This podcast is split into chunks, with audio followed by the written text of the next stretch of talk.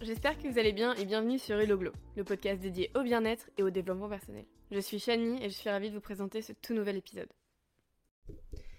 Alors, alors, alors, comme vous avez pu euh, le lire dans le titre, on va parler des cristaux et de leur magie, plus précisément de lithothérapie. Dans cet épisode, nous allons plonger dans l'univers fascinant de la lithothérapie. Euh, c'est une pratique ancestrale qui utilise les cristaux et les pierres précieuses pour améliorer notre bien-être physique, émotionnel et spirituel. Perso, je crois beaucoup en la lithothérapie et euh, j'aimerais bien dans le futur faire une formation pour en apprendre encore plus. Et c'est pourquoi je voulais euh, partager avec vous les secrets et les bienfaits de cette méthode holistique. Aujourd'hui, ça va être juste une introduction à ce qu'est la lithothérapie mais si ça vous plaît, on pourra aller un peu plus loin dans le prochain épisode.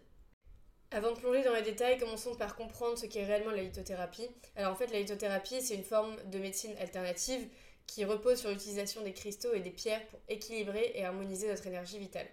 Selon euh, les praticiens de la lithothérapie, chaque cristal possède des propriétés uniques et émet une vibration spécifique qui peut interagir avec notre propre énergie à nous. Les cristaux et les pierres précieuses sont utilisés depuis des millénaires dans différentes cultures à travers le monde. Leur utilisation remonte à l'Égypte ancienne, pardon, à l'Inde et à la Chine et à bien d'autres civilisations. Ils étaient considérés euh, comme des outils puissants pour guérir, protéger et favoriser le bien-être. Donc aujourd'hui, la lithothérapie continue d'attirer de plus en plus de personnes en quête d'harmonie et de guérison naturelle. Vous l'avez sûrement euh, entendu déjà une fois, euh, par exemple les bienfaits du quartz rose, c'est une des pierres les plus connues et je pense que même si vous ne baignez pas du tout dans cet univers de la lithothérapie, vous, en avez déjà entendu parler.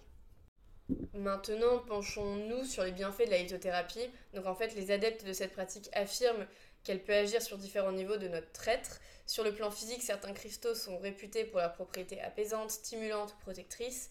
Euh, ils peuvent contribuer à soulager euh, certains maux tels que les migraines, les douleurs articulaires, euh, les troubles du sommeil ou même renforcer notre système immunitaire. Et sur le plan émotionnel, les cristaux peuvent aider à équilibrer nos émotions et à favoriser un sentiment de calme intérieur. Donc par exemple, euh, l'améthyste est connue pour ses propriétés apaisantes et peut aider à réduire le stress et l'anxiété. Ou euh, le quartz rose dont je vous parlais tout à l'heure, quant à elle, est souvent associé à l'amour et à la guérison émotionnelle. Donc en fait, ça favorise l'estime de soi et la compassion envers les autres. Et enfin, sur le plan spirituel, la lithothérapie est utilisée comme un outil pour la méditation, par exemple, l'ouverture de nos chakras et l'exploration de notre euh, moi antérieur, entre guillemets. Donc certains cristaux comme euh, le quartz clair sont euh, réputés pour amplifier notre intuition et notre connexion spirituelle, ou d'autres comme la labradorite sont associés à l'exploration des mondes subtils et à la protection énergétique. Maintenant, vous vous demandez peut-être comment utiliser les cristaux dans votre pratique de lithothérapie. Donc il existe différentes façons d'interagir avec les cristaux. Hein. Euh, vous pouvez les porter sous forme de bijoux, les placer dans votre environnement, à côté de votre table de, sur votre table de chevet par exemple, euh, les utiliser lors de séances de méditation ou de relaxation en les posant à côté de vous ou sur vous directement, ou même les incorporer dans les pratiques de, guérison telles que le Reiki. Lorsque vous choisissez un cristal, il est important euh, d'écouter votre intuition et de vous laisser guider vers celui qui résonne le plus avec vous. Chaque cristal a sa propre énergie et il est essentiel de trouver celui qui correspond le mieux à vos besoins et à vos intentions.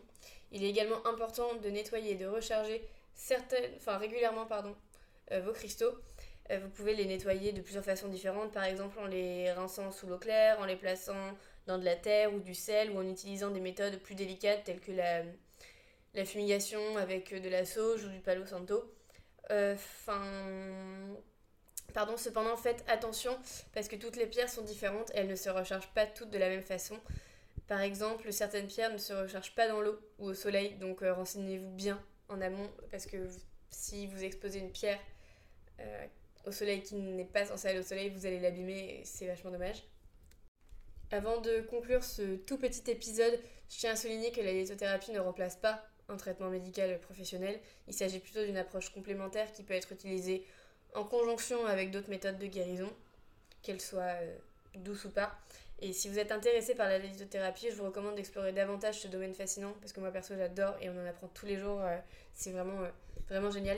Il existe plein de livres ou sites web ou praticiens spécialisés dans la lithothérapie qui pourront vous guider et répondre à vos questions.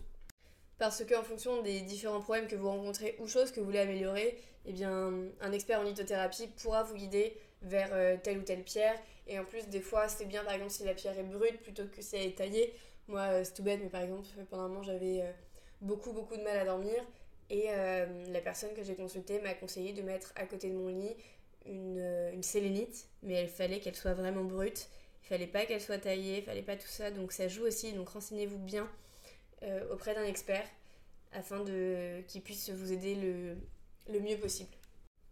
Et voilà, c'est tout pour aujourd'hui. C'était 5 petites minutes euh, de, podcast où on a exploré très très rapidement euh, la lithothérapie.